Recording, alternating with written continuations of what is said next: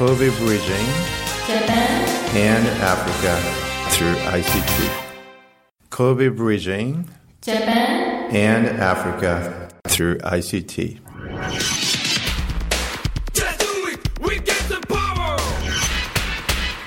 この番組は JICA 関西と神戸市のご協力のもと神戸情報大学院大学が制作しお送りします This program is brought to you by JICA Kansai and Kobe City Joint Action and produced by KIC.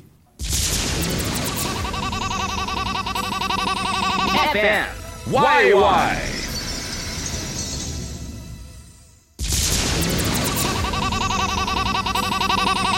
FM YY「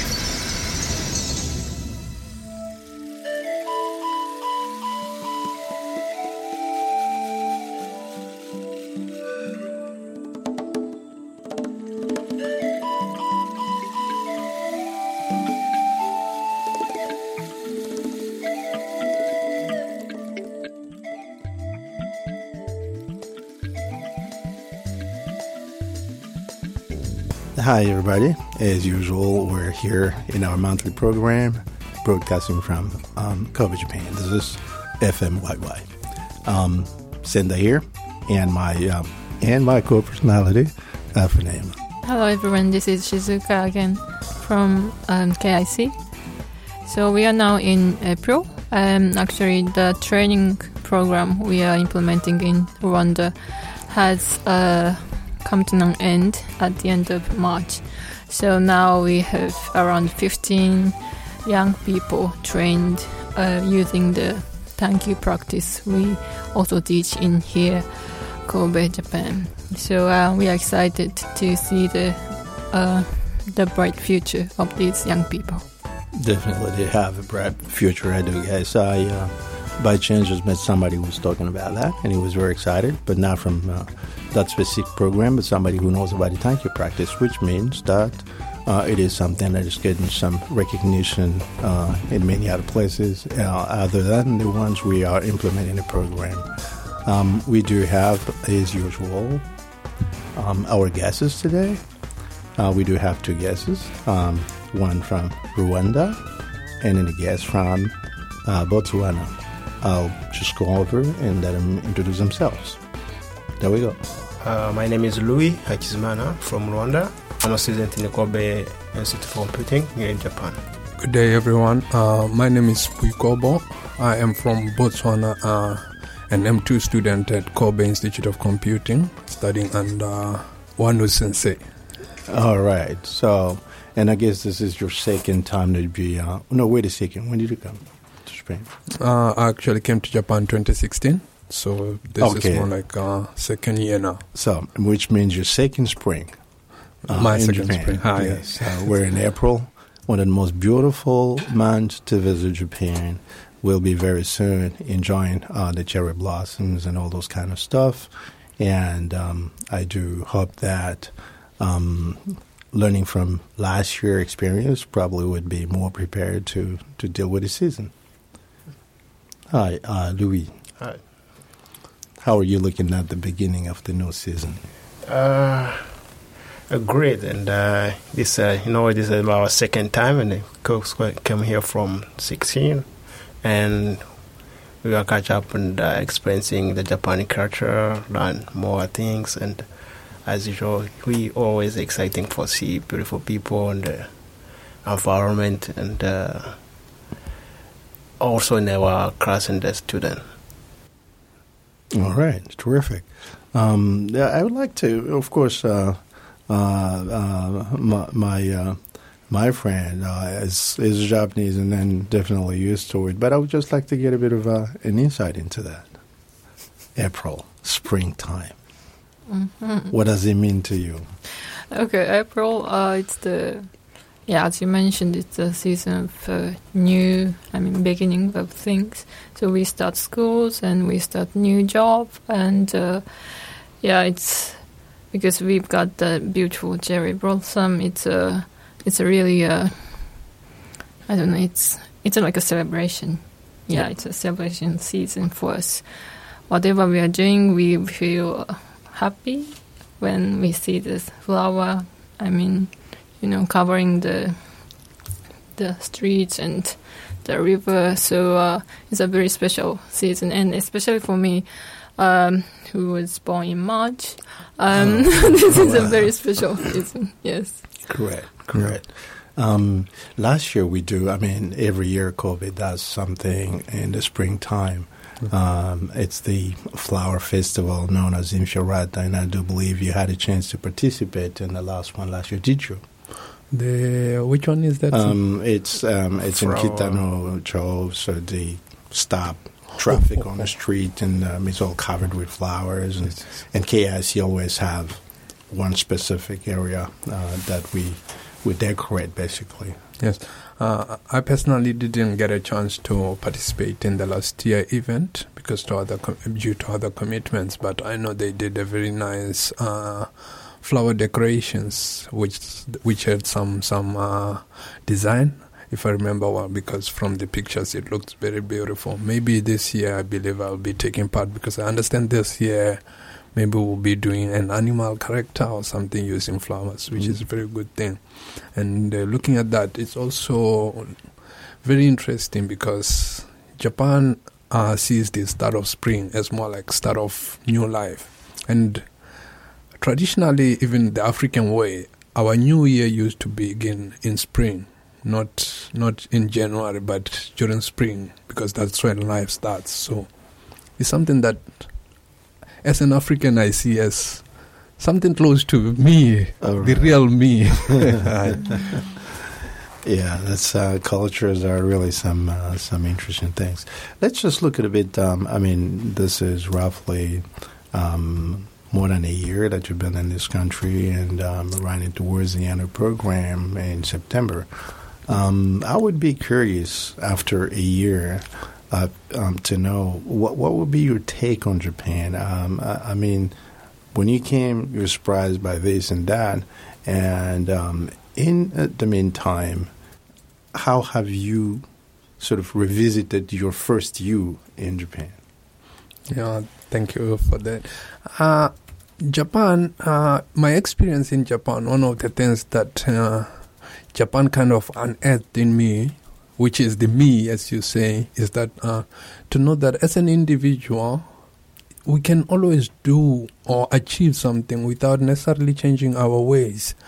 Um, we can do something by keeping our ways, documenting our ways, appreciating our ways, and our ways here. It could be our food, it could be our culture, it could be our language. So, my experience coming to Japan have made me to more like want to speak more in my mother language, uh, to go back and embrace some of the things that culturally they are associated with my country more than they are I would say they're associated with the western part. Those are some of the things that being in Japan has exposed me to because if you look at our cultural uh, African uh, culture for example originally we used to pay homage to our ancestors and now you get to Japan around August they have 3 days a festival which is recognized just for ancestors which is for a good cause. They get time to appreciate them. They get time to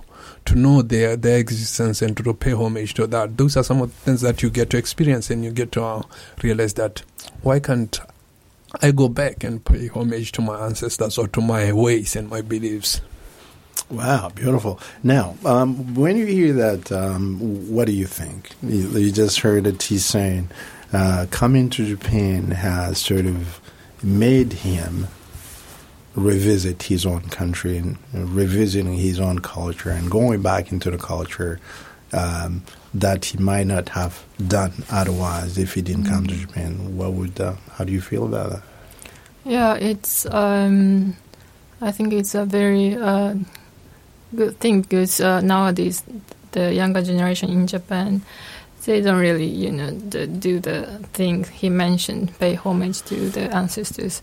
So we are not really used to the Japanese culture ourselves. So uh, listening to a foreigner speaking about Japanese culture and how it influ- influenced him makes myself uh, aware of our traditions more. So it's a it's a learning It's a learning, opportunity. right? yes. All right, all right. So, yeah, uh, definitely. Uh, you, you know, recently um, I, I was sort of in, involved in a small um, uh, thing, which is about culture, as a matter of fact. Uh, Hina uh, Matsuri, for example, that's, you know, it's a period where they celebrate. Um, um, you know, girls. It's um, in in March, as a matter of fact.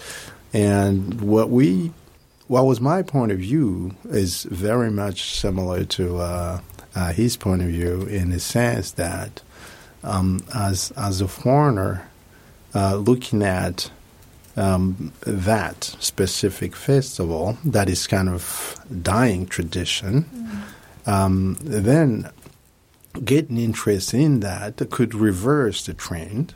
Um, it could sort of call back on Japanese to look into that part of culture that is kind of dying. Um, and and um, I was sort of called in the same thing when I, after a couple of years in Japan, started going back into Africa and and finding again that it was it was a good chance for any Africans to come to Japan uh, because they would learn to relearn Africa. And now I would turn to uh, Louis on that question. Uh, about me about question, uh, I may say when the first day I came in Japan, there, there was uh, I won't say there's kind of the similarity and the some differences. Right. Uh, one of the similarities like uh, the how Japan is a queen. hmm Uh, uh, the Japan is a queen. It's remarkable, and everyone can say it. It just need to be like uh, even if you travel anywhere, like uh, in the villages, everywhere is green. Even the road in the field, they are green. So it's uh, amazing, and uh, everyone can learn something from that because that's just show they care not only in the city where the people can see, even the Mhm. where behind where cannot see, and. Uh, Another thing is about their culture, what they conserve their culture from generation to generation. Uh, from now, here we are, can I can know what happened in the 200 years ago. That is something which is cannot even can I can say we cannot find there in Africa. Mhm. We can just conserve for our like uh, showing that people from our culture, from our previous generation, but not at this level. Here in Japan, you can see, uh, even if some, they can just have something like they have been using for maybe 200 years ago, and they can go visit castles for their emperors, and there will be some people there.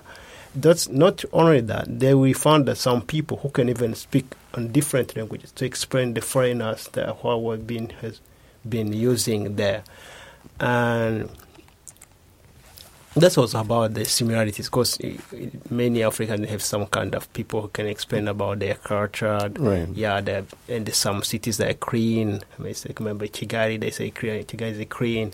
But eh, Japan is amazing because even the villages where you cannot see, it's clean.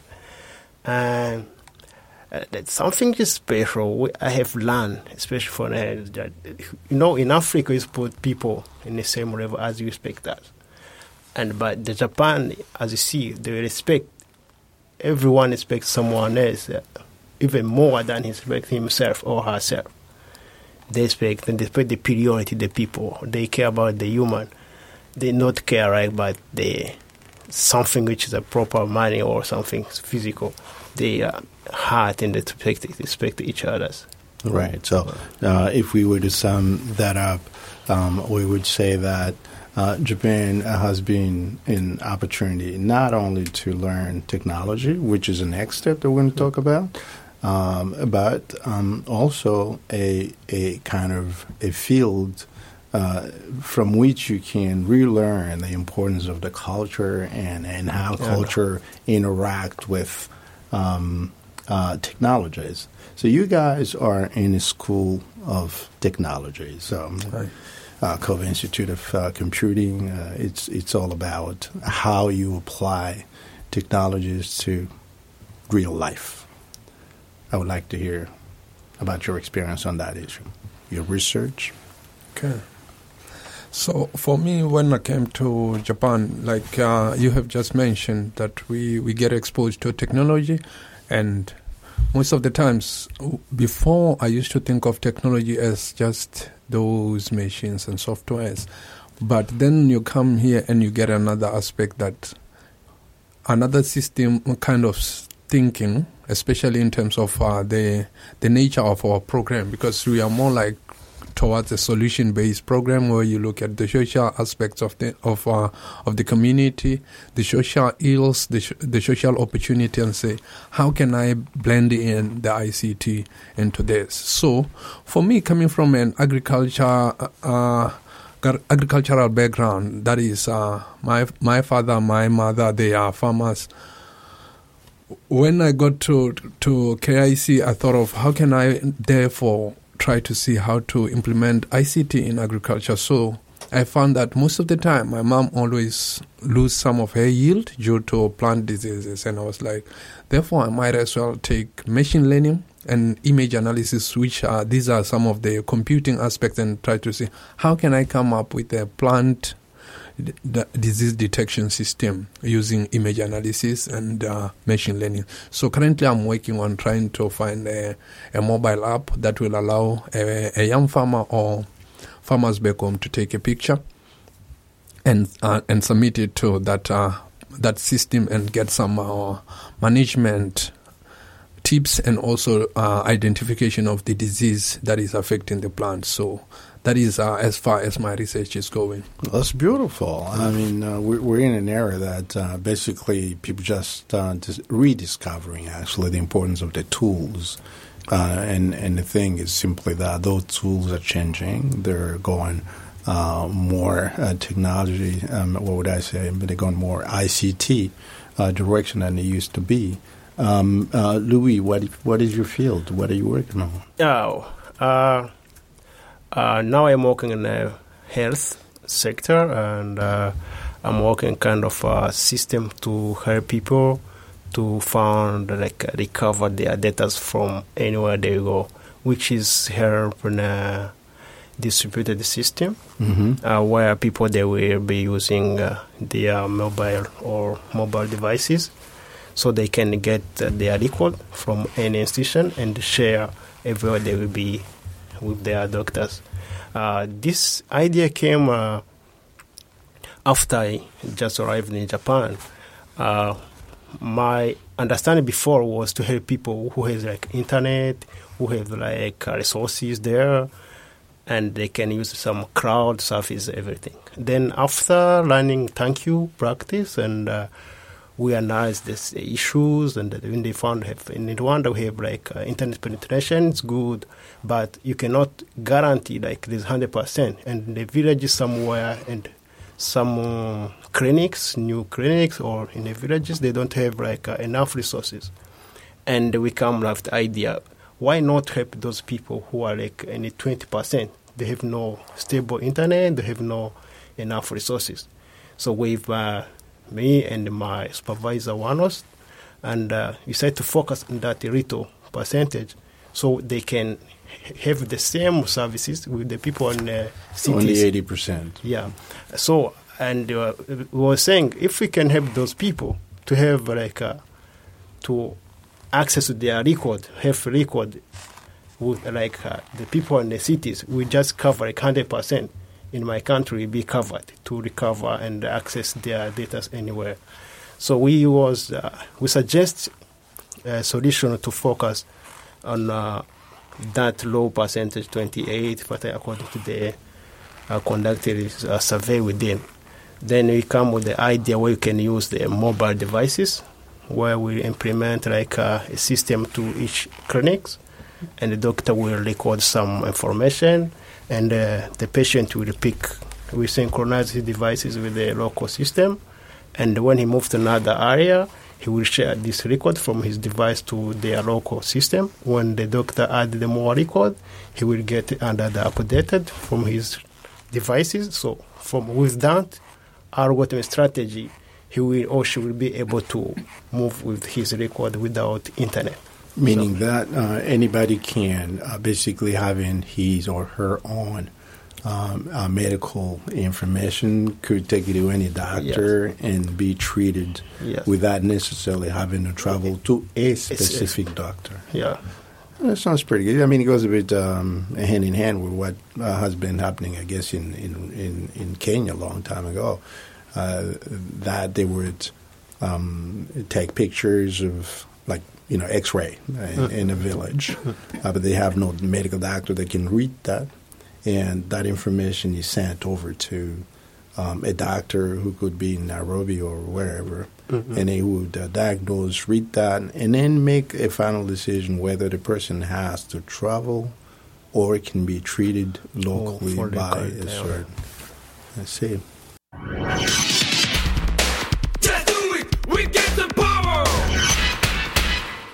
この番組は ICT と人間力で社会変革を起こす事業を通して神戸、日本とアフリカをつなぐための番組です。This program bridges Kobe, Japan, and Africa through social innovation by ICT and Yourself Project.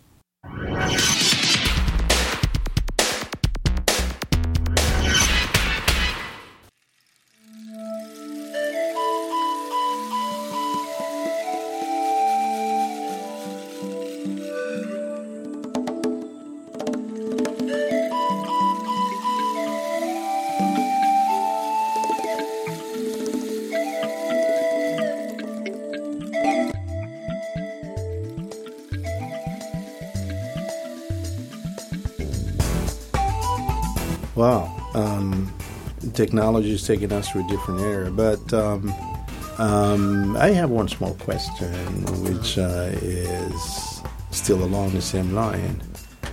What is your take on AI, for example?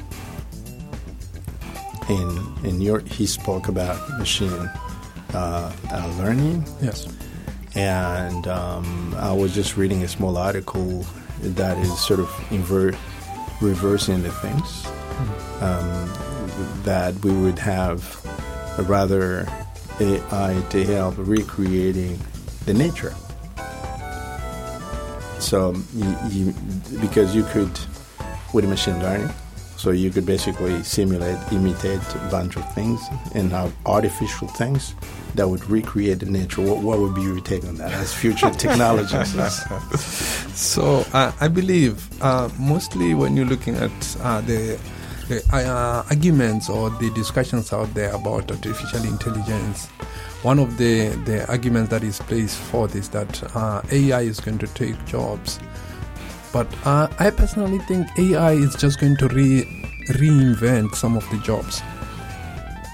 It's going to create new jobs because, as much as AI needs computer programmers and software developers, there is always going to be a person to do these things. So it's just a matter of uh, creating new new jobs and new roles and trying to make uh, the existing roles even better. Because if you look at um, the farming, for example, in Africa, we have been farming on small scale, but it is AI that can help us to farm in a better way and to be able to produce at mass scales while we are keeping uh, our farm produce safe. It is also AI that can help uh, manufacturing sectors, especially in Africa, to be able to do to run their projects efficiently, like using sensors and everything. And uh, as in terms of nature, there is an aspect of uh, nature, as you have just highlighted, that uh, now we are seeing. Uh, if it's even more of we can say is messing up the social balances because uh, now new generations are not even starting families. They would rather have a, an artificial doll that can talk to them and chat with them and uh, maybe even cook for them and clean for them. So those are some of the negatives that we are going to experience. But like every part of it, a negative will always be there. But and again, if if that negative can help cut down on some suicide or other social ills, then it's a welcome uh, negative. Like having those artificial dolls who can talk to you is going to take away someone who could have committed suicide because they felt there is no one to talk to. Yeah, very true. And I, would like to go to Panama on this uh, as um, as again I'm calling on this because it's important to our listeners, um, especially those in Africa, um, as a Japanese, and uh, uh, they say at this point in time that um, uh, particularly Japanese youth are pretty much on a machine, and it is a cause for problem. So, and I'm even be a mother sometime, someday. so, what are you thinking on that? Uh, yeah, it's true that uh, there's uh, some problems with the youth uh, um, concerning um, computers or mobile phones. Like for int- instance, uh, we now use uh, SNS called Line, uh, which is very popular among the young Japan, people, right. like junior high school or high school students. But uh, it's some, it's sometimes used as a way of bullying. I mean, with Line, the um, the youth can easily um, exclude one specific person from their you know peer group. So um, it's a way of excluding a specific a specific person. So um, um, in such ways, um, tech technologies can do a harm on our population. But uh, the thing, um, the important thing I think is to know how we use technologies That's right. um, including mobile phones, computers, or even AIs. If we know how we use it and how we should be using it, um, I think we can reduce the, the negative impact. I totally agree with you, and I think I was just talking a few minutes with my my friends here. Um, all technologies basically are good and they can be bad, so that's a fact. And what we need to do, especially now we're looking back to Africa, which is sort of an infant in that uh, field, um, all new things related to, to technologies have to come with with a package of awareness program. That awareness would be teaching the ethic. Um, and if um, they're taken with the same importance, the ethic, and what technology can produce, we can expect a better future of technology usage, I think. And we're probably running towards the end of our program. Um, and we'd like to salute all of us who were with us um, right here in the studio, as well as those outside. And I leave the last word to um, Vanessa. Okay, so thank you for listening, and thank you for our two uh, brilliant guests from KIC. So, uh, uh, right, so that's it for today, and uh, we'll be there next month again. Thank you very much. Bye bye and stay tuned. Bye bye. Thank you.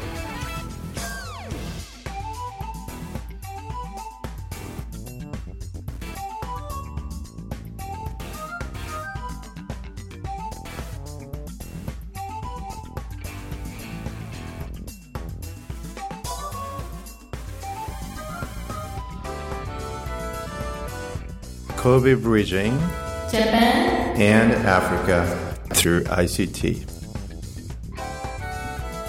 This program is brought to you by Jaiga Kansai and Kobe City Joint Action and produced by KIC.